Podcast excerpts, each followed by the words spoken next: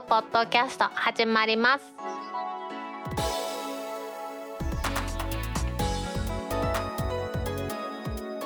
皆さんこんにちは。2022年8月26日タックポッドキャスト3第20回目の始まりです。この番組は天王寺アップルクラブの大道とコメントのコーナーからはタックメンバーの北尾姫とお届けします。先週はお盆休みいただきましてですね2週間で番組をお届けしようと思っていたんですがこれで8月の配信も終わりまして次は9月の配信となりますが皆さん暑いがね続いてますけれどもいかがお過ごしでございましょうか。本当にね普通の暑さ。ならいいんですけれども8月ですね後半に入りまして気温は下がってるんですけどね蒸し暑い日が続いてますのでねちょっと過ごしにくいなとはいうふうに思っています。そんなね外に出たくない日なんかでもですね iPhone だとか iPad がありますといろんな情報も集められてですね結構便利な生活を送れると思うんですがその iPhone 現行での iOS のバージョン一番新しいのは15.6.1だったと思うんですけれどもいよいよですね今年の秋に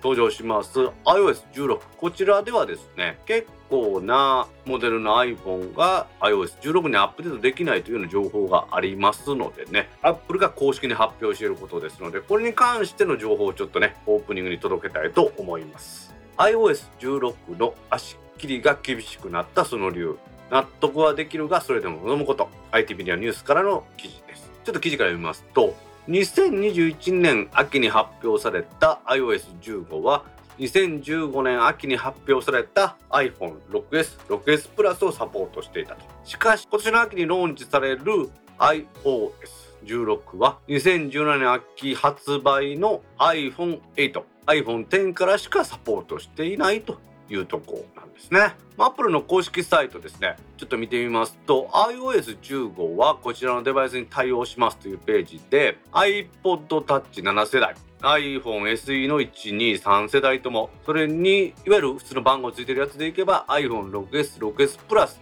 がやっぱり載ってるんですよね。それに対して iOS16、これの Apple の公式サイトによりますと、iPhone SE は第2世代以降ですから第2世代、第3世代と。で番号のついた iPhone としては iPhone8、iPhone8 Plus という風になっています。iPhone は大体新しい OS で6年分の iPhone というのをサポートすることが多かったんですよね。私たちなんかね、このね、すぐに1、2年で iPhone 買い替えてしまいます。ま長くても3年ぐらいですけれども、一般の人はやっぱ5、6年使うというのが普通というところに今言われています。今年の秋から使えるようになる iOS16 では、一番古いので iPhone8 となるわけですから、この iPhone8 っていうのは、2017年の秋ってことは今から5年前の秋だったわけですよね。各大道もメインマシンは iPhone の13 Pro Max 使ってますけれども家でもう一台使ってるのは iPhone の8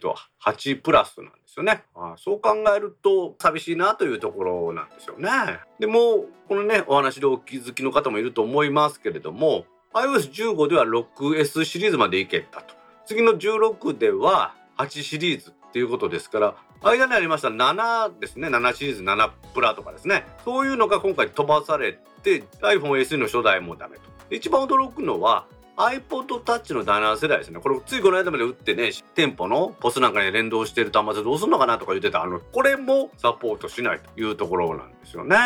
まあ、OS が更新されるということは新しい技術が盛り込まれるということで同時にですねセキュリティアップデートも行うというのはまあ当たり前のことになってます。そう考えるとやっぱりできるだけたくさんのモデルをアップデートの対象にしてもらった方がセキュリティ的にはいいと思うんですけれどもあんまり古いモデルをサポートするとなると OS に盛り込んだ新しい技術なんていうのが使えなくなるっていう器具もあったりするところでですねこのバランスというのはちょっと難しいところなのかなというところではあると思うんですよね。そういうところからね古いモデルが最新の iOS で使えなくなるっていうのは仕方ないことだと思うんですね。アップルとしても同じモデルを長く使ってもらうことで環境負荷を下げる今回ね5年前の端末が使えるというんであれば私はまあ十分なのかなと思うところはあるんですけどもなんでですね一気に2年分ですね1年分ではなくて2年分のモデルをサポートから外してしまったのかっていうのは今回疑問ではあるとは思うんですよね。でこの記事ではですねその理由はですねどうやら搭載されているチップセットですね SOC とかであるんじゃないかというふうに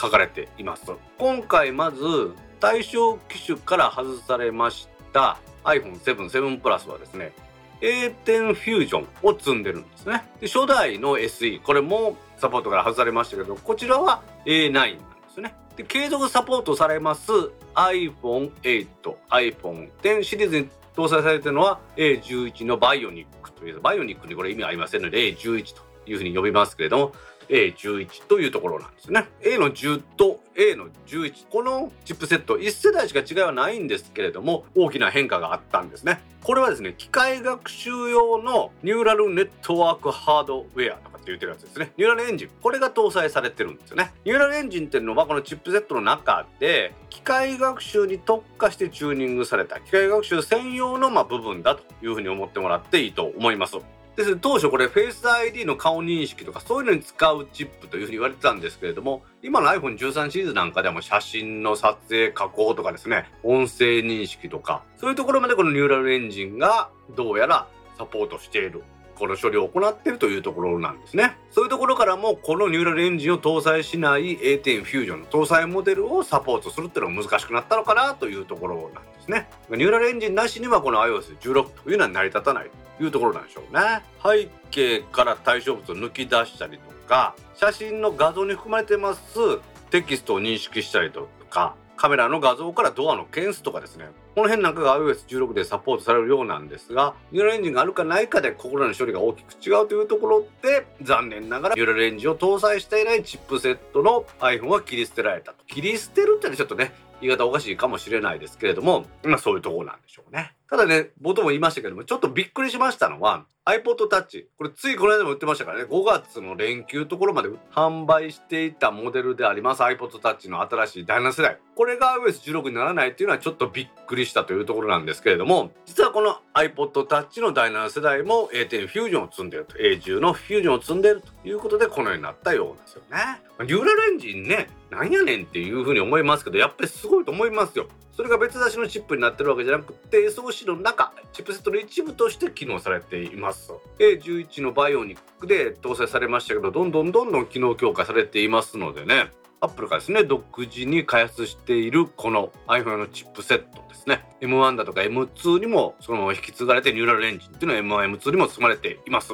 CPU と他のメモリなんかも一緒にですね作り込んでしまうこの SOC という技術でそれだけにですね後から何か付け足したりっていうのも難しいので今回 iOS16 で2年分の iPhone これがサポートされなくなるっていうのはある程度仕方ないところなのかなとは思いますよね。2022年秋には新しくですね iPhone14 まあまだ発表もされてませんがが売り出されてですねそれと同時に iOS16 というのも皆さんの手元に届くと思います。その時にね iPhone7 以前これを持っていらっしゃる方はですねそろそろ新しいのに買い替える時期なのかなということを Apple は示唆しているのかと思います。ダイロがねサブマシンで使ってます iPhone8 プラスもですね16までいけますが次の17だったらダメになる可能性がありますのでそろそろ買い替えかなと思っています。iPhone 安いもんではないんですけれども最新の OS の新しい機能を使いたいならば少し新しいモデルを使わないといけないということだと思います。それではタックポッドキャスト3第20回始まります。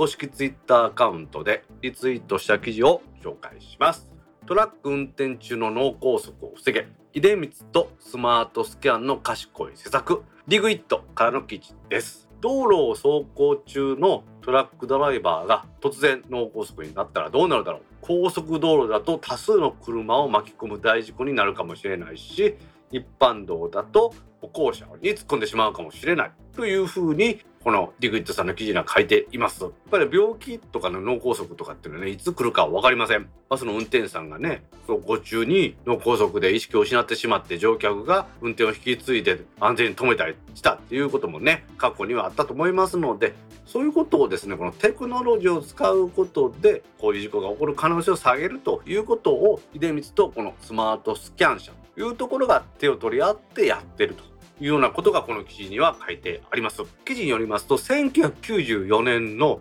6万点をピークにガソリンスタンドの数は今減り続けているそうです。現在のガソリンスタンドの数は2万9000点割り込んでいるということでピークの1994年からですね。約30年ぐらいで半分以下に減っているということなんですね。都市部なんかではそんなガソリンスタンドいないのと思うぐらいにあったのでまあ、淘汰されてマンションになったりしてますけれどもこれ地方に行くとね結構これ死活問題だと思うんですよね。自分のところ町に1店舗しかなかったガソリンスタンドがなくなるっていうことになりますと隣町までガソリンを入れに行かないといけないってなったりするとこれだいぶ大変ですからね。ですのでそういう問題も考えていかないといけないかなというところですねそこにですね今後このガソリンスタンドをどのように活用していくのかというテーマに取り組んでいますのがアポロマークでおなじみの出光興産ですね。出光興産は全国に約6200箇所のガソリンスタンドを持っているそうです。まあ、出光はこれサービスステーションって呼んでるんですけれども、このガソリンスタンドをですね、次世代のモビリティコミュニティに関するサービスステーションとして活用しようとしてる。かっこいいこと言ってますけど、つまりはガソリンだけじゃなくってですね、水素自動車の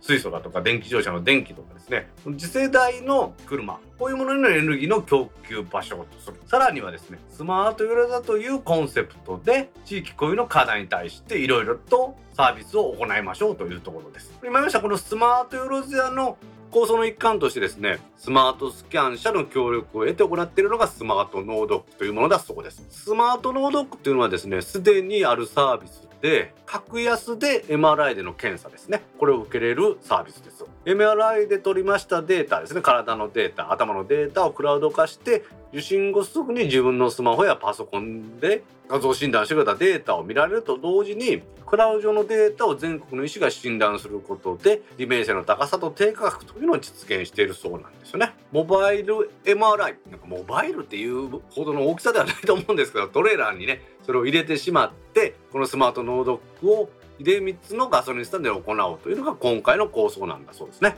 このモバイル MRI ですね。移動式の MRI としてトラックの荷台トレーラーの後ろなんかに積んでガソリンスタンド内で臨時に設置するということで様々な場所で MRI を受けられるようにすると。スマホなんかで予約ができて予約時間にそのガソリンスタンドに行けば30分で検査をしてもらってお値段は今のところ2万2000円と税込みで2万2000円というところだそうです。で今回はトラックの運転手さんにフォーカスしているということで運送業界のドライバーさんは業種別で見ますと脳とか心疾患の過労死がワーストワンの職業だそうです。まあ、労働環境はねかなり過酷だと思いますしこの物流の発展した世の中を支えてくれているお仕事だということですからますますトラックドライバーさんへの負荷は高まっていてなり手は少ないということで慢性的なドライバー不足。そして労働負荷が大きい。なので運転中に脳梗塞なんかに倒れる方がやっぱ多いというところなんですよね、まあ、トラックのドライバーさんなんか確かにお忙しいと思いますんでね。病院なんかに行くとなるとお休みの日に公共交通機関や自分の自家用車で行くというとなるとやっぱりハードル高いんでしょうけれどもガソリンスタンドにね仕事中でもトラック大型トラックなんかでポンと乗り付けられてですね給油してちょっと止めといて MRI の検査が受けれるということであればねお手軽に受けれると思いますんでね。そういうところは利便性が高い。さらには少し安めの価格設定っていうのも嬉しいところなんだと思いますよね。やはりね人間はね健康があって仕事ができるということだと思いますのでね。さまざまな職業の方がしっかりと健康を維持してですね我々のインフラその他の生活を支えてもらえたらいいなと思います。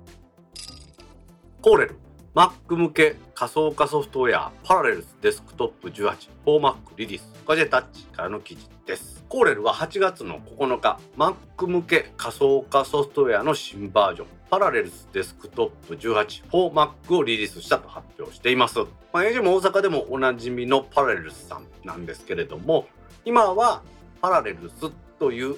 会社ではなくてコーレルという会社の一部になってソフトの名前はパラレルスというふうに変わっていないところなんですね新しいこのパラレルスデスクトップ18パラレルス18はですね今年の秋にリリースされる予定の MacOS13 ベンチューラこれがホストとしてもゲストとしても対応しているというところなんですね。ホスト OS というのはパラレルス自体を走らせるための OS。そのホスト上で走っているパラレルスにインストールする OS がゲスト OS というふうになります。パラレルス18は Windows 11にも対応してまして、このパラレルス18を Apple Silicon M1 で動いている MacOS 上に入れそしてその上で Windows 11を動かす、Windows 11を動かすということができるわけなんですよ。もちろんね、コーレの公式サイトによりますと、インテル Mac でも Apple Silicon でもどちらのチップでも作動可能ですよと。パラレルスデスクトップ18のおかげで再起動せずに Mac 上で Windows も使えますと。ほとんどの Windows アプリが動くということになっています。私もね、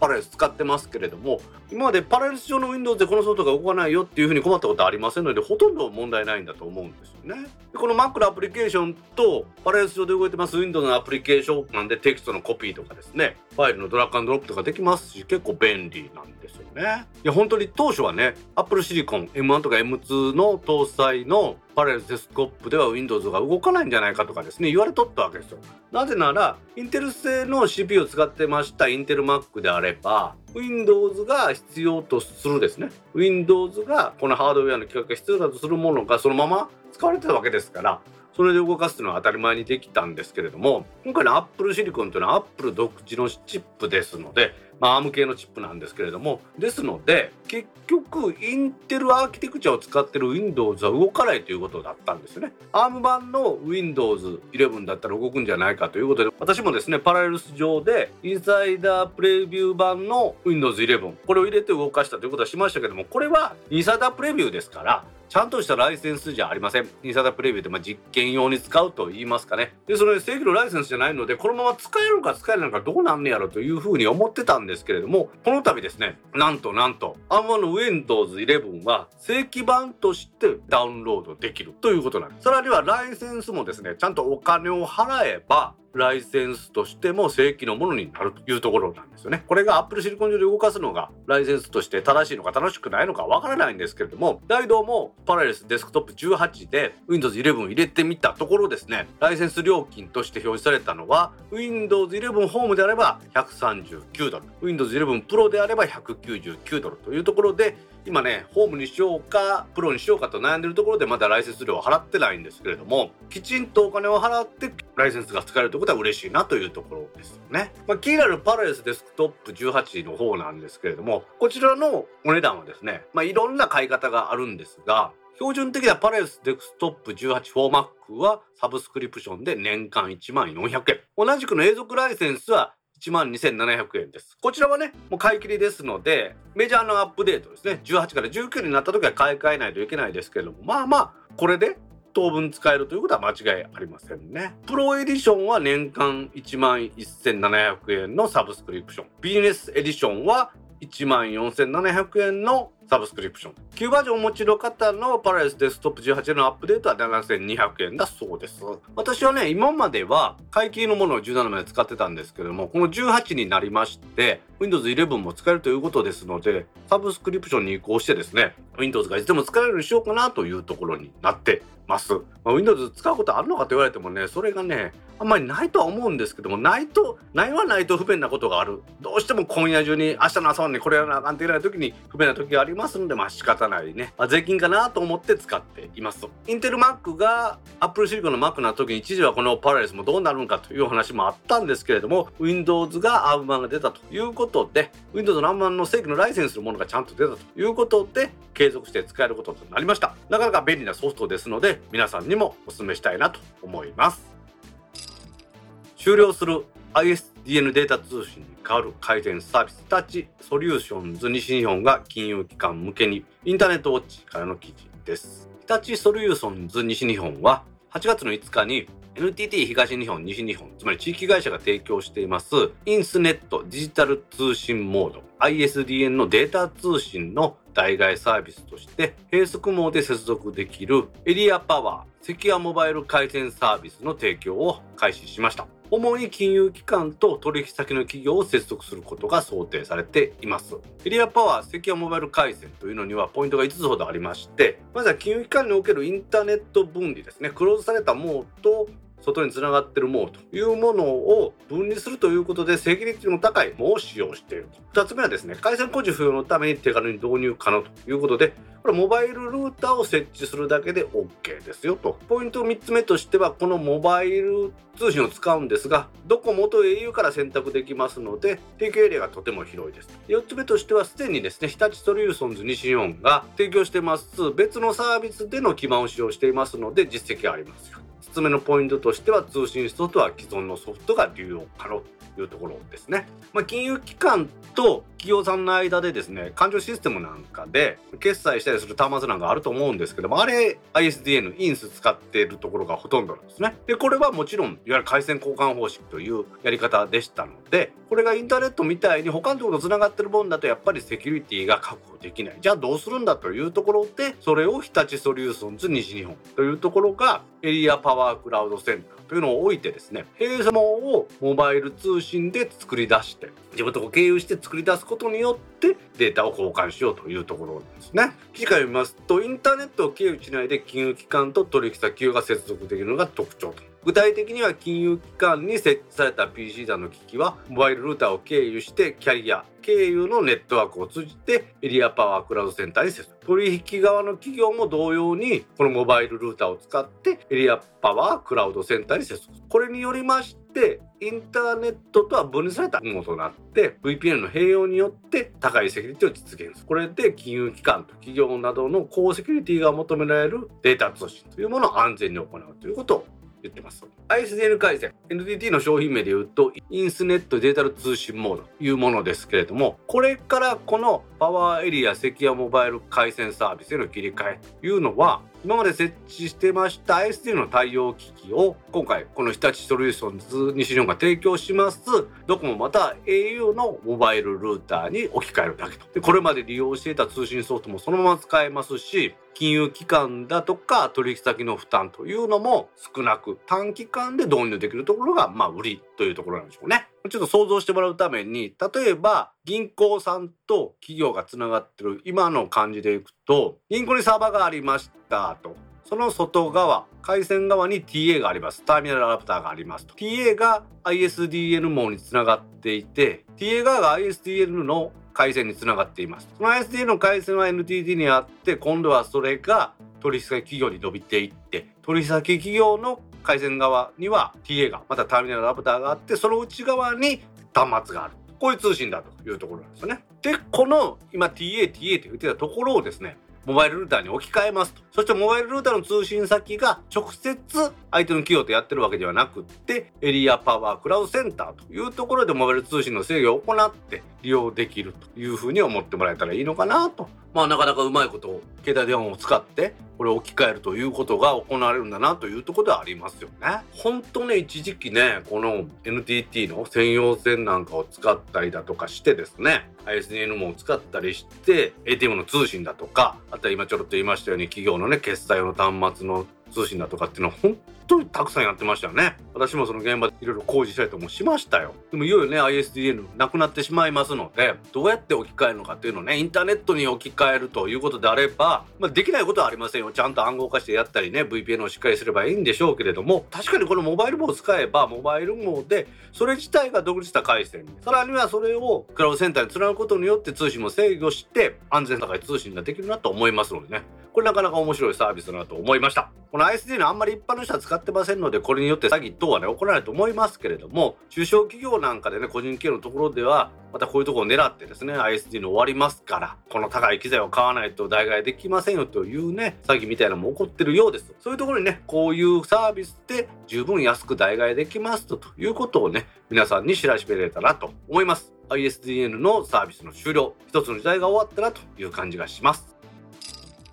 アマゾンルンバのアイロボットを17億ドルで買収。ゴリミーさんからの記事です。アマゾンは現地時間で8月の5日にロボット掃除機ルンバシリーズで知られますアイロボットを約17億ドル日本にしますと2200億円ぐらいで買収すると発表しました。買収後もですねアイロボットの CEO さんはそのまま続投するというところだそうです。アイロボットはですね初のロボット掃除機を発表してから約20年が経っていますが今年の3月にはですね独自のソフトウェアプラットフォームのアイロボット OS というのを発表しているそうです。私これ全然知りませんでした。Amazon はね現在のところこのアイロボット買収後事業計画というのは明らかにしていないんですけれども Amazon のスマートホーム事業の強化これがこのアイロボットを使ってやれるということは間違いないと思いますのでねかなりワクワクしますよね。アイロボットのルンバちゃんってね頭いいですもんね。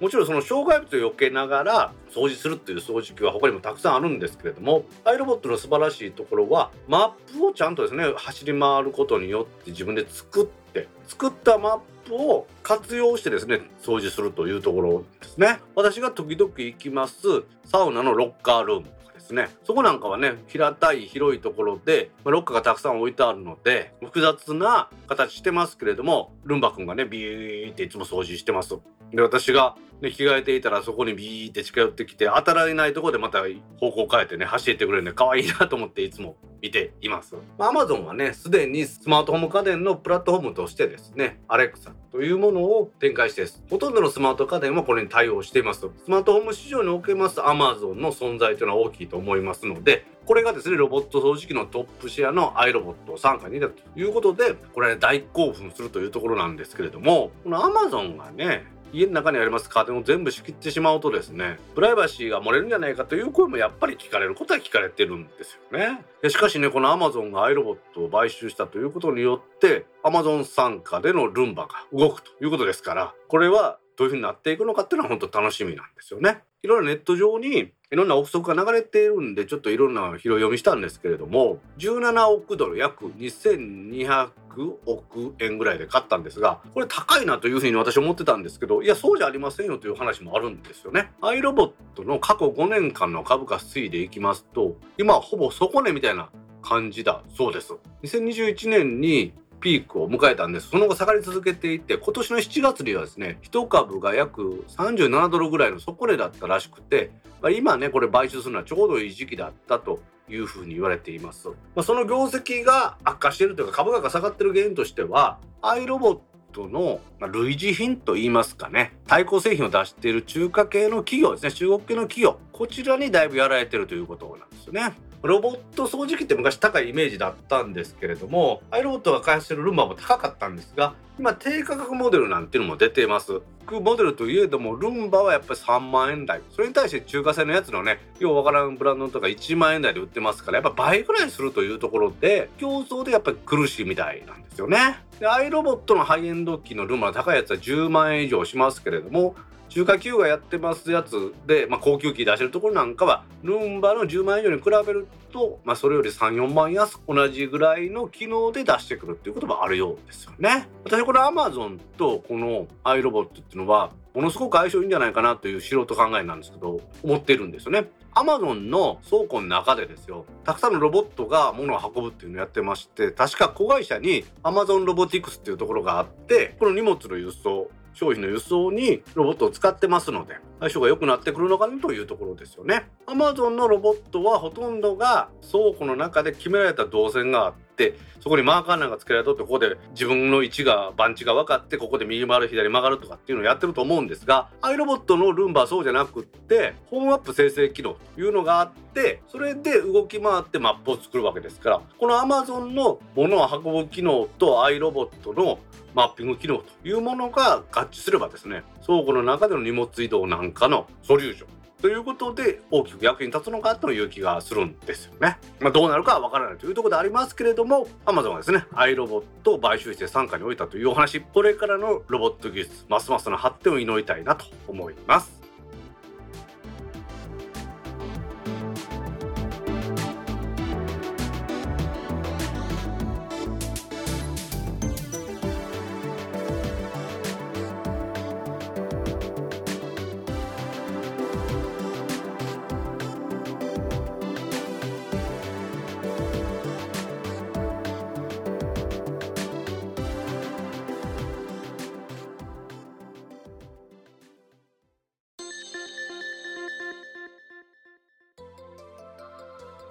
ポッドキャストにいただいたコメントを読んでいくコーナーです。このコーナーからはタッグメンバーの北尾姫とお届けします。皆さんコメントありがとうございます。今週もコメントありがとうございます。まずはじめに Facebook ページにいただいたコメントの中から一部を紹介します。はいお願いします。AOL ってまだやってたのですね。以前某ラブストーリーな映画に出ていたので懐かしさが亀川修作さんから8月16日にコメントいただきました。はい。亀川さんコメントありがとうございます。ありがとうございます。AOL の話なんですけどこれなんでこの話が出てきたかと言いますとうん。北朝鮮のそのハッキング集団みたいなのが Gmail とか AOL の仕組みを利用してそのメールを盗み見してるっていうのがあったんですね。うんうんうんうんでそのニュースをやり取りしてる時に亀川さんから AOL ってまだやってたのですねっていう話が出ました。うーんうん確かにまあ、AOL ってね結構古いサービスアメリカンオンラインで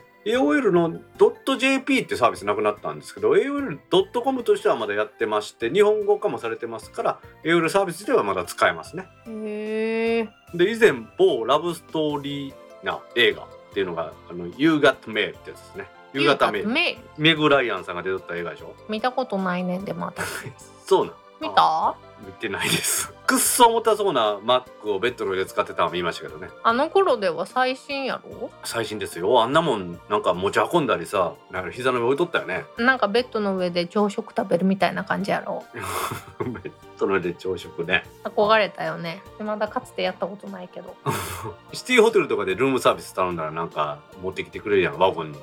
でもわざわざベッドで食べんよね、えホテルやったらあれやもんね。卵料理とか目の前でやってくれるもんね。うん、そこまで家ホテル泊まったことないわ。人に聞いただけです。あるやろ。は多少は。ですよね。でも朝ごはんのねなんか結構ええ値段するでしょシティホテルって。はい。なんか今言いたげな感じでしたね。AOL から離れてるって言いたいんですか？うん。朝食の話したんは姫ですよでもこれああ例え話をモリモリにしたのは大道さんやね。ああしかしねメールっていうのもね昔はまあ当たり前のようにやり取りしとったけど最近はねメールじゃなくてもメッセンジャーアプリでのメッセンジャーの方が多なってきましたね。うん。今もう夕方メールとか言われたらムカつくよね。えでもなんか LINE 届く人 LINE っていう人いるやんいまだにすごい連発で来るとイラッとするね。おる。電車の中とかでおる。そういう人に限って何回も来るやろ。LINE LINE LINE そういうことで AOL っていう名前ね久しぶりに聞きましたけども未だにサービスは続いているようです。はい。上川さんコメントありがとうございました。ありがとうございました。続きましてディスコードサーバーにいただいたコメントの中から一部を紹介します。はいお願いします。はい少し遅れて拝聴しました。公衆電話最後に使ったのは何年前だったろうかと考えましたが高校時代にポケベルにメッセージを送るのが最後だったような気がします。その後はもっぱら PHS や携帯電話でしたね。一時期導入されていた IC テレカは多分一度も使ったことがありません。もし今災害が起こって公衆電話を使わなくてはいけなくなった場合使い方を思い出せるか少し自信がありません。ゆくもばさんから8月3日にコメントいただきました。はい。小間さんコメントありがとうございます。ありがとうございます。公衆電話は最後に使ったのは何年前だったのかと考えましたがということですがこれポケベルにピポパポピーをやってたってことですから音声通話では生駒さん使ってないってことですね最後のね。おポケベル懐かしいサービスですね。もう何年前やろうねポケベルってね。君持ってた？うん。カンテレ関西デジタルフォン。カンテレやわ関西デジタルフォン。携帯電話の会社やね関西テレメッセージな。カンテレ。まあもともとのポケベルって音しかならんかったんですよね。ピピピだけやったんですよ、うん。でまあかかってくるところは会社だけやったから会社に電話するやったんですけどその後ねメッセージがメッセージ言うても最初は数字だけやったんですね。ね。その後なんか数字の組み合わせでカタカナが送れるようになったんですね。うん。その後はもっぱら PHS や携帯電話だったってことですけど PHS ももう過去のもんですね、私 PHS 持ったことない。あそうなんポケベルの後はすぐ携帯やった。流れとしてはやっぱりポケベル PHS 携帯電話だと思うんですけどね私は。えー、そうかな。まあまあ携帯電話と PHS はほぼ同時期で PHS の方が安かったんですね通話料とか月々の維持費が、うんうんうんまあ、私はポケベル2台と携帯電話3台と PHS 持ってたことがありましたけどね。うん、今と変わらんやん。ミニ全然6進化してないや 進化はしてます。iPad mini 6になっとるもん。んデバイスは進化してるけど根本的なものは変わってないってことよね。デュアル SIM になったんであれやで。携帯電話2台持たんでよくなったで、構造的には一緒だよねでも多分ね。根本は一緒ですね。IC テレカ使ったことある？これ知らん。で時期のテレカはほら偽造がめっちゃ出回ったでしょ？うん。あの時にその IC 化することによって偽造を防いだんですよね。暗号化技術とかを使って。けど全部の公衆電話が IC テレカ対応にならなかったんであの IC カードも売れないし結局なくなりましたね。うーん。見たことないわ全然。公衆電話ね皆さんには説明しましたけど受話器を上げてからテレカ入れてくださいよ。もう私も今どっちやったかなと思って。番号は押すのは受話器上げるテレカ入れるそれから番号を押すんですからね、市外局番も入れなあかんよね。まあ、市外局番も入れ市外局番に関しては今ね携帯電話世代の人は090携帯電話からだったら市外局番もいるからそこは全然大丈夫なんです。そっか。うん。はあ。ぜひ皆さんもねあの災害起こった時にテレホンカードで電話できるように公衆電話に電話できるようにねテレホンカード1枚ぐらいはどっか財布の片隅でも入れておくことをお勧めしますのでぜひテレホンカードを持っておくようにしてください。はい。生駒さんコメントありがとうございました。ありがとうございました。続きまして第19回拝聴しました。マイナンバーカードでワクチン接種証明を取得できるという話をこの配信で初めて知りましたちょうど今年の秋に十数年ぶりの海外への出張が入りまして接種証明が必要になるかもしれないなと思っていたところでしたのでこの情報はとてもありがたかったです。先日パスポートの申請もしたのですが必要書類はコンビニでマイナンバーカードだけ揃えることができましたしとても便利でした。トム忍者猫さんから8月8日にコメントいただきました。はい。どうも忍者猫さんコメントありがとうございます。ありがとうございます。そうなんですね。マイナンバーカードでコンビニのあの端末でワクチン接種証明ですね。住民票なんか取れるのと同じシステムでできるっていう話なんですよ、マイナンバーカードをいろいろやりよるな。まあ、マイナンバーカードを持っていると暗証番号を入れたらそれを操作したのは本人だという認証をするっていうことなんでしょうね。便利な世の中になったね。うんでこのトム忍者猫さんがパスポートの申請これで必要書類はっていうことですけどこれコンビニでマイナンバーカードだけで揃えることができたっていうのもこれ戸籍謄本なんかもだからこれで取れたっていうことなんだと思うんですよね多分。これ便利ですよね。まあ私まだマイナンバーカード持ってないけどね。非国民。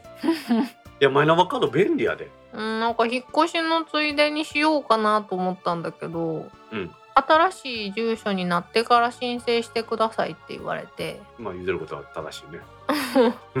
そこからチって思って全く動かず。えでも転入届出しに行ったの？うん。転入届出した時が新しい住所になってるやん。でも私郵便物全然届けへんくてさ。ああね郵便局の転送サービスを使ってんのに？そう。3ヶ月ぐらい経ってから、あれうん私郵便物1通ぐらい1回見たことがあって、うん。それ以来一切来てないねんけどと思って。電話したら「うん。いやー一応ね届けは出てますし住所も合ってます。転送サービスのシールは何枚かなくなってるんです」って言われて「いや何枚かっておかしいでしょ」って。私今月誕生日月間なんで多分 DM だけでも相当数届いてるはずなんですけど何枚かなくなってますっておかしくないですかそこから「いやもう一回マンションの方に行って確認してきます」って言ってそこから1ミリも連絡なくてさ。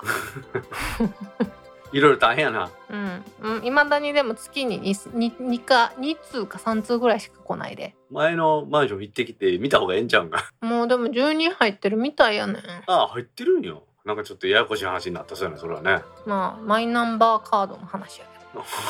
このマイナンバーカードの方がねいろいろ便利な行政サービス利用できますんでね。ぜひ皆さんも活用してもらいたい持ってるだけじゃね意味ありませんからね。マイナポイントももらえますのでぜひ使ってください、はい。どうも忍者猫さんコメントありがとうございました。ありがとうございました。続きましてなぜか普段と同じようにしているのに病院に行くのを察して気配を消す我が家の猫図の不思議洗濯袋に入れるため廊下の奥に追い詰め時の絶望感の目と粗相病院帰りのご機嫌取りのチュールも普段なら手に乗せたのを舐めてくれるのにすねて皿でしか舐めてくれないのも全部愛おしい。はい猫バカです。バットさんから8月10日にコメントいただきました。はいバットさんコメントありがとうございます。ありがとうございます。本当に病院行く日は消えますからね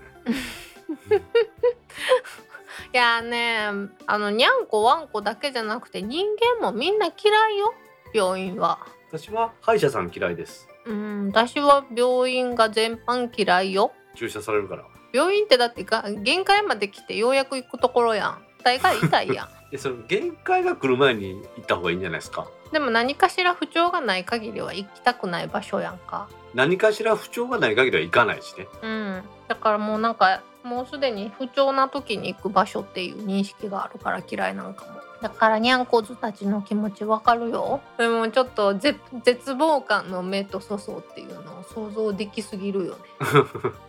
だいぶ上目遣いなんやろ。絶望感の目じゃないもんね。うちの場合はなんて言ったら暴れるもんね。キャンディーケースみたいに入れるわけですけどうん。入る時にあの足を一生懸命大股開きしてあの入らんようにしてますもん コントやんそれ。どう？なるほどなかなかやるなと思いますもんね。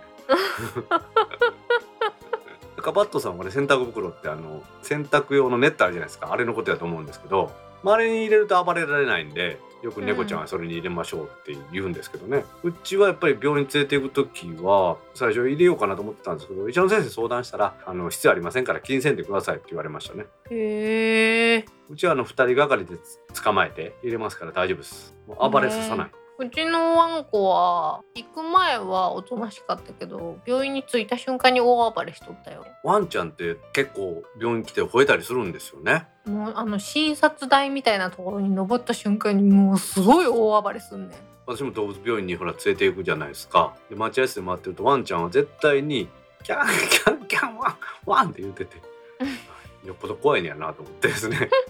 待合室とかでワンとかって言うんですよ。うんでうちの猫どもはやっぱりワンちゃんは大きいから怖いのかワンって吠えられたらもう石みたいになっちゃいます。かわいい。犬の飼い主さんが謝ってくれますけどねごめんなさいねって言って い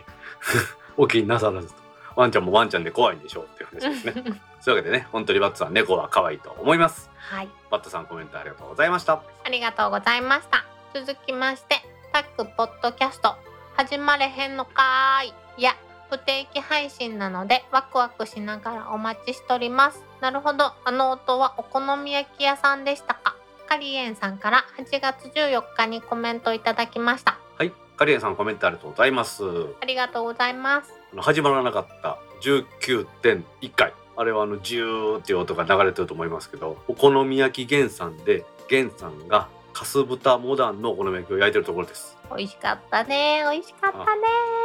もうすでに食べたいよね。あ盆休み告知してんの忘れてたということになりましたのでそこで撮らせてもらったということでお好み焼きの焼ける音を入れておきました。決してノイズじゃありませんので不定期配信ですけどね。できれば各種でやりたいと思ってて撮らなあかんと思ってたのを撮られへんっていうのをね忘れてて告知するの忘れてるっていうのはいけないことだと思います。申し訳ありません、はい、はい、本当ですよ。なんかすいませんはい今週は始まりましたよ。今週はねカレンさん始まりましたよ。はい。きっちり。はしっかり。い しっかり。ねはい。なんかなんかすいません。私のミスで皆さん迷惑かけたみたいで姫にも迷惑かけたみたいで。まあ次回もいつかわからんけどな。まあ一応ね各週では配信したのでちょっと頑張って撮っていきたいと思いますので。各週の予定やけどな。姫ご協力よろしくお願いします。こちらこそまあそういうわけでカレンさん今週は始まりましたので安心して最後まで聞いてください。はい。カレンさんコメントありがとうございました。ありがとうございました。続きましてツイッターでハッシュタグタックキャストとタック宛てにツイートいただいた中から一部を紹介します。はいお願いします。不定期とはいえ継続的な配信ありがとうございます。長く続いてほしいので無理なく大道さんのペースで配信していただければありがたいです。今後も大道さんの知識を裏付ける分かりやすい説明と育姫の可愛い声といつまでも聞けるよう応援してます。信玄さんから8月5日にツイートいただきました。はい信玄さんコメントありがとうございます。ありがとうござい。ますで今ねちょっとカリンさんのところでも言いましたけど不定期とはいえね継続的にずっとやっていきたいなと思ってますのでね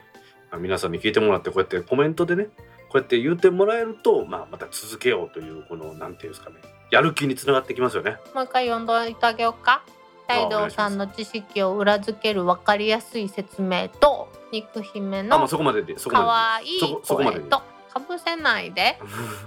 はい。あのよかったね。はいいやもうわしなんかもうまだまだですよ。肉姫の可愛い声にね比べれば。もうこの言わ番組のせてくれんかったのに？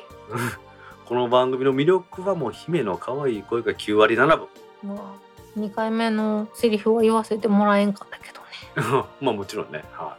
い、2週間に1回のペースだと結構ねうまくいってますよねニュースの集めたりするのも。ね、うん。練習はねでもなんかちょっとね私も仕事がバタバタしたりすることもあったりしてねちょっとあんまりうまくいったりしてないところもあってちょっと皆さん迷惑かけたりしてるんですけどね。これからもできるだけニュースの部分は面白いニュースがあったなという時に、まあ、撮っていこうかなと思うんですけどうんそれやるとですよ先に撮ったやつが向こうになることあるんですね。すごいニュースが入ってきて。ほあれ編集までしてるとイラッとするんですよね。うもう全部一気に出してしまったらええやん。一気に出してしまってもいいけど今度それそれを一気に編集するの大変なんですよね。わあ。言うてることは分かるでしょ？うん。コメントのコーナーでも20分ぐらいに編集してますけど収録はやっぱり40分倍ぐらいは撮ってますからね。で猫の邪魔が入ったらもっと長くなるじゃないですか、うん今日とかね今日とかねね。今日とかね。はい、何回も収録が中断するっていうのが行われましたから今日はね。今日だってちょっとずつちょっとずつ声近づいてきたもん。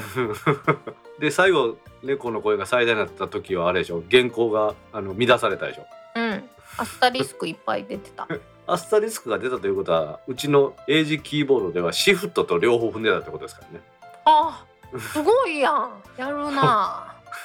やるんですかね。やるよ。両足ってことやろ。両足ですね。なかなかやな。人間様的にはちょっとね両手をこうキーボードにの上に乗せるっていう。彼にとってこのキーボードは何なんでしょうね。なんか踏んだらふわふわして気持ちいいとかそんな思ってるのかな。ちょっとふにゅってなるのが気持ちいいんちゃう？まあこれからもね信玄さん皆さんにね楽しいお話そして皆さんのお役に立てる情報をね配信できたらなと思ってますのでこれからも応援してください。はい。信玄さんコメントありがとうございました。ありがとうございました。続きましてタックキャスト拝聴。今回の au トラブルの経緯はついていけました。エイスースの読み方の変遷聞けてすっきり途中で変えるのは反則だろう坂出プラスさんから8月7日にツイートいただきました。プラスさんコメントありがとうございます。ありがとうございます。まあ au のトラブルはね何度もお話ししてますのでもうここでは話すのやめときますけれども経緯ね分かっていただけたということで嬉しいですよ。私も一生懸命解説した甲斐があったなと思ってます。よかったね。エイスースの話ですけどね。これはあの姫言うとくとあのもともと日本に上陸した時はカタカナでアスース株式会社で登録しとったんですよね私もアスースって呼んでる。その後、アルファベットの登録 ASUS に変えてでエイスースって呼んでくださいって言うたっていうことなんですよ。なのでうんねプラスさん書いてくれたように途中で変えるのは読み方を変えるのは反則やろってほんまそうですよね。まあでも読めたらいいよね。認識できたらいいよねただ。まあまあそのなななんて言ったらいいんですかね。社名とかっていう固有名詞はですよ。相手がこう読んでくださいって言ったらそう読まざるを得ないわけじゃないですか。うん。もう今のねキラキラネームなんかその最たるもんでしょああはいみたいな キラキラネームじゃなかったもその読み方難しいのとかあるじゃないですかね普通に読んだらこう読むけど普通じゃない読み方の名字の方とかもいるじゃないですか。うんね、やっぱ固有名詞っていうのはそういうふうに読んでくださいっていうので読むしかないのかなっていうところではありますよね。日本の会社以外で今ヒョンデっていう自動車メーカー韓国のあるじゃないですか。うん前は日本ではヒュンダイって言ってね言ってたじゃないですか。自分のところでヒュンダイってカタカナで書いてたでしょ？私の中ではまだヒュンダイやけど。その前は現代自動車って言ってましたもんね。はあ。ちゃんとプラスさんの言ってた話に沿った話をしたでしょ？私は。なんか私は沿った話ができないみたいな言い方やけど。いやできないとは言いません。してないってだけで。一緒やないか それでプラスさんねこれからもねいろんなニュースの解説をしっかり頑張っていこうと思いますのでお聞きください。はい。プラスさんコメントありがとうございました。ありがとうございました。続きまして規模が au 障害のお詫びの200円が少ないと怒っていてショップに突撃しそうになっていました。タックポッドキャストで聞いた知識で説得してなんとか思いとどまらせました。ありがとうございました。イクラムさんから8月12日にツイートいただきましたはいクラムさんコメントありがとうございます。ありがとうございます。これはね au の障害に関しては1日あたりの換算でいうと52円のお詫びのお金。52円の賠償ですが、うん。3日間で本当は156円のところを切り約200円にしたっていう話なんですよね。うん。ということはまあ未然に切って au も頑張ってるんだというお話をしたらイクラムさんがお母様のねこの説得に使っていただいて役に立ったということで嬉しいじゃないですか。うん、でも普通に考えてさそれだけいろいろ消費者としてはさ被害を被ってるのに200円ってってなるよね。サービスが止まった期間のいただいてたお金は返しますっていうことなんでしょうね。それによって不便を味わったとかっていうのは中に入ってないっていうことなんでしょうね。うーんなるほど。うーんでもなんかただか200円といえどユーザー数をかけてなおかつ自分たちがね復旧のために使用したお金を考えるとゾッとするよね。まあそうゾッとしますわな。これ良心的だと私はだから思ってるんですよ。あの JR なんかもね特急なんかが遅れたら特急料金返してくれるじゃないですか。うんあれもその例えばそれによってね会社の出勤しやなあかん大事な会議があったのに遅れたとかっていう損失に関しては当たり前ですけど何にもお金払ってくれないじゃないですか。うんだからそういうのと同じ考えでいいんじゃないかなと私は思うんですよね。確かに。そう考えればそういうことですよ。ですからこれで腹が立つということはですよそれだけ我々にとって重要なインフラだというふうな別の見方もできるのかなと思うんですよね。なるほど。いいこと言うやろうんいいこと言うねって言ってくれへんかったら自分ではし言うからね。わかりやすかったよ。ああありがとうございます。まあ本当のことを言わんでいいんやけどね。どっちにしてもめんどくさいな。えそれ今頃気づいたんですか？うん。はもう何年も番組一緒にやってきてんのに。い。でもショップに行ったところでショップの人も困りますよねこれね。でもそんな人いっぱいおったんやろうね。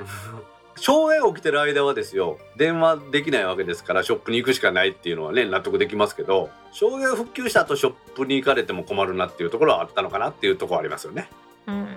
でもまあねこの au の話ねいまだにこんなことがありましたよっていうことでね皆さんに解説して喜んでいただけてるということで本当にみんなの生活にインパクトがあった障害だったんだなっていうのをねまだひしひしと私感じてますね。これが楽天モバイルで障害起きたところでですよ。まあ普段から障害みたいなもんやからってみんな思うでしょ？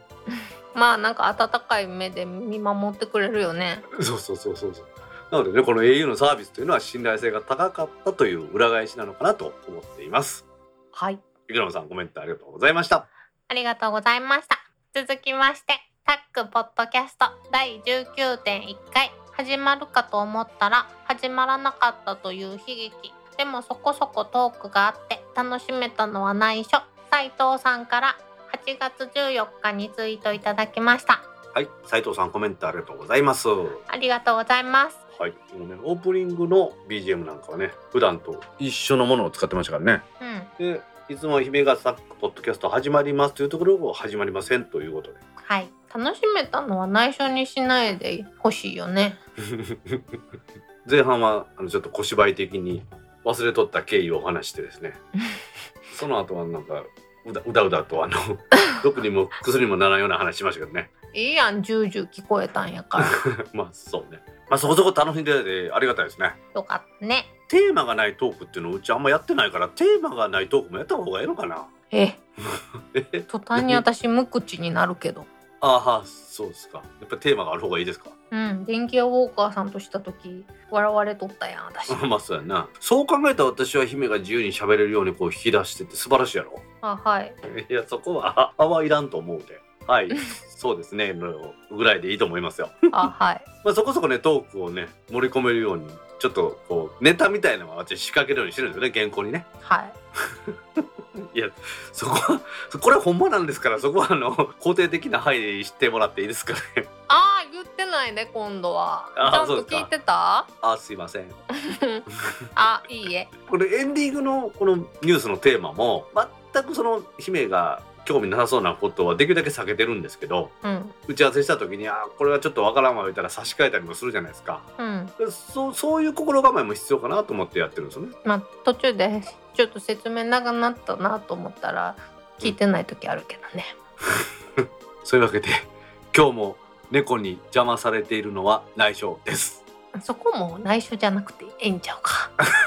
はい。斉藤さんコメントありがとうございました。ありがとうございました今回のコメントは以上です皆さんコメントありがとうございましたと番組宛てのコメントは Apple Podcast のレビュー Facebook ページタック公式ブログ、ディスコードサーバーへのコメント、Twitter のメンション、ハッシュタグタックキャストなどでお待ちしています。お待ちしてます。皆さん気軽にね、コメントいただけたらと思います。コメントありがとうございました。ありがとうございました。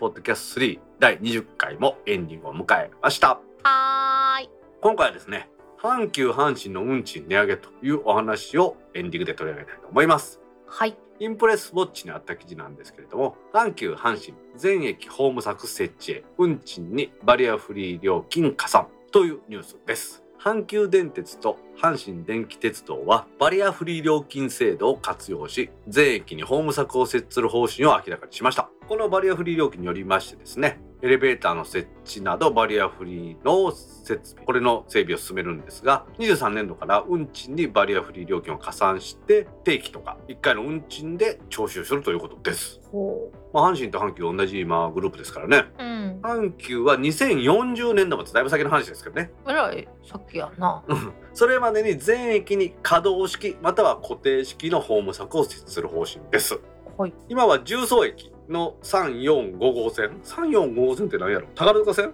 と、京都線？はい。あとは神戸三宮駅。この2つに可動式のホーム柵を設置しているそうです。でエレベーターとかスロープはすでにバリアフリー化として98%にあったら80で整備済みだそうです、ほはい。唯一ですね。バリアフリールートの確保は困難としています。中津駅ですね。これめちゃめちゃホームが狭いですよねここの駅ね。急行がビューンって過ぎていくところ。よそうそうそう。2メーターぐらいしかないじゃんここね。うん。この困難と言われたら中津駅もエレベーターを新規に設置する予定でこれで全駅バリアフリー化するそうです。ほまあ、40年度末までって言ってますけど今のとこ35年度末までのバリアフリーの整備費用は900億円以上になるそうです。結構かかりますね。う。いやー。で鉄道駅バリアフリー料金制度。これ後でちょっと詳しく言おうと思ってるんですけどこれを活用して来年度からは運賃を10円加算するそうです。徴収した料金は全てバリアフリーの整備費に充てるということでこれで2035年度末までで478億円ということで整備費の半分ぐらいはバリアフリー料金で賄うということですね。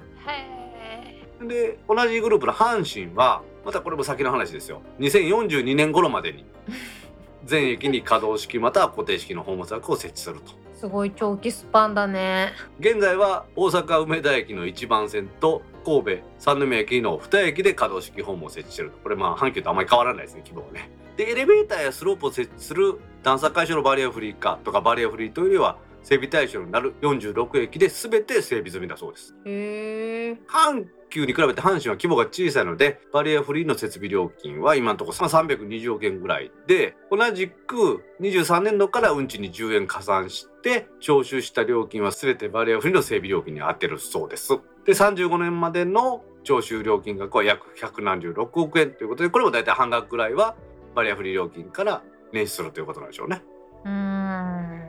まあ、ちょっと何度も話出てます鉄道駅バリアフリー料金制度というのはうん。去年2021年の12月に国が創設した制度だそうで全国のこの鉄道施設のバリアフリー化を加速させるということが目的の制度で都市部では運賃に10円を加算するなどして利用者から広く薄く徴収するということを認めるってことなんですね。うん。ですのでその鉄道が料金上げる場合ですよ申請しないと上げられないじゃないですか。へえ。そうなんですよインフラなんでね今は大阪メトロ乗ってると思いますけど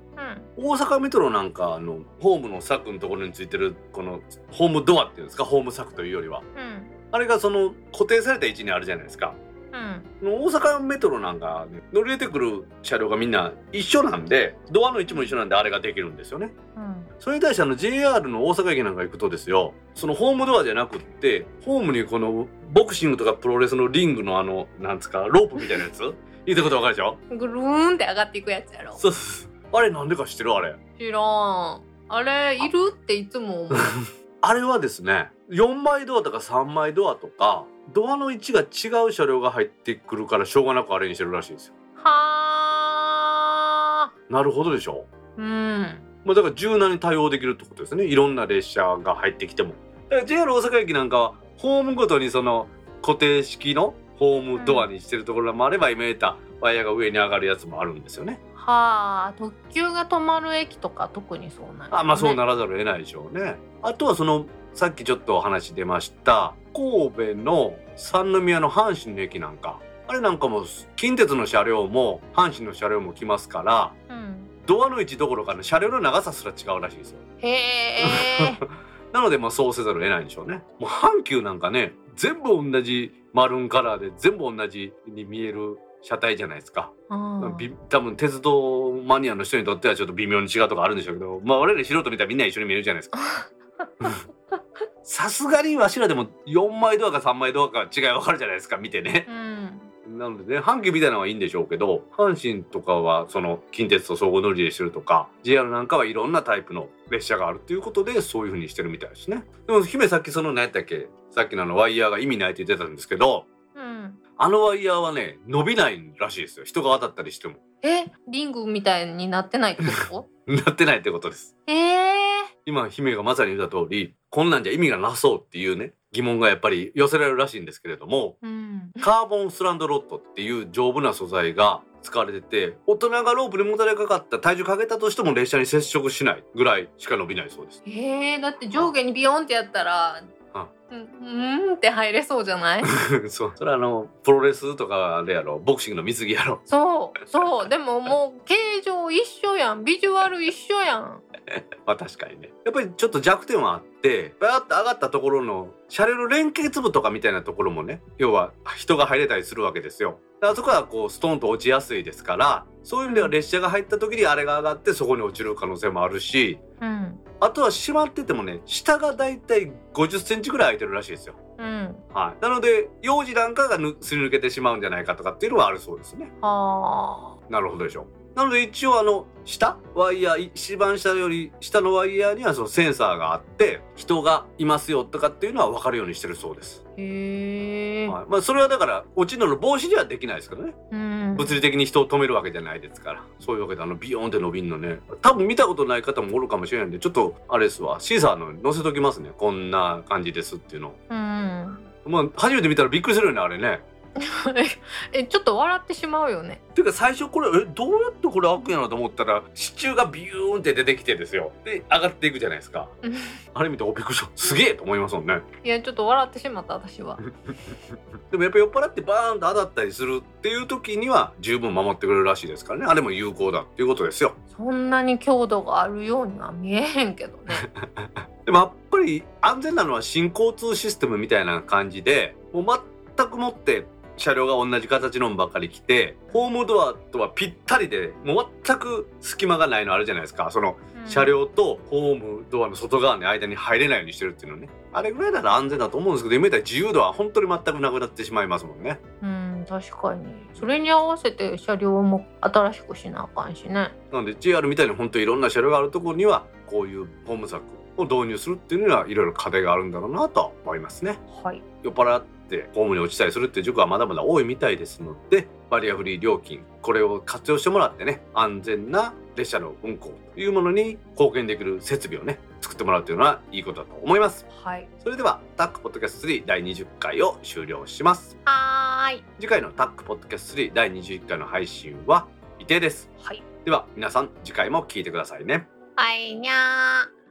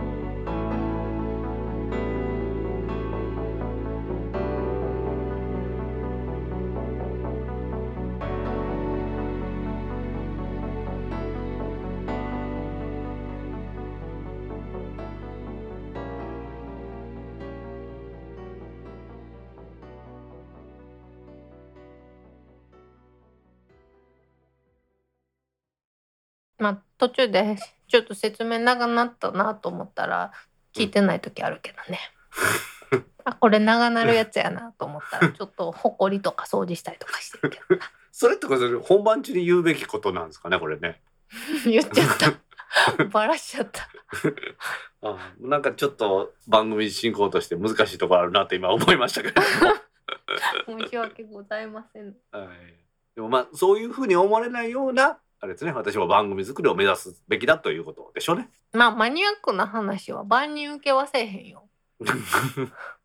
ちょちょっと待ってくださいねそのマニアックな話もするっていうような今言い方で言ってもらってていいんですけどうん基本的にマニアックな話しかしないというようなニュアンスだったら困りますよ今の話。えそんな風に聞こえてしまったん？うん。それは大道さんのへそが曲がりすぎとるわあほらそうですか。ほらにゃんこも道理やって言うとるやんそうですね。